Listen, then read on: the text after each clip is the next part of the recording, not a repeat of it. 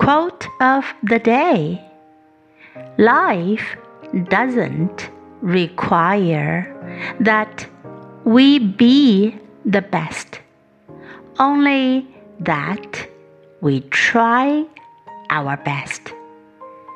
By H. Jackson Brown. Life doesn't require that we be the best, only that we try our best. Word of the day require, require.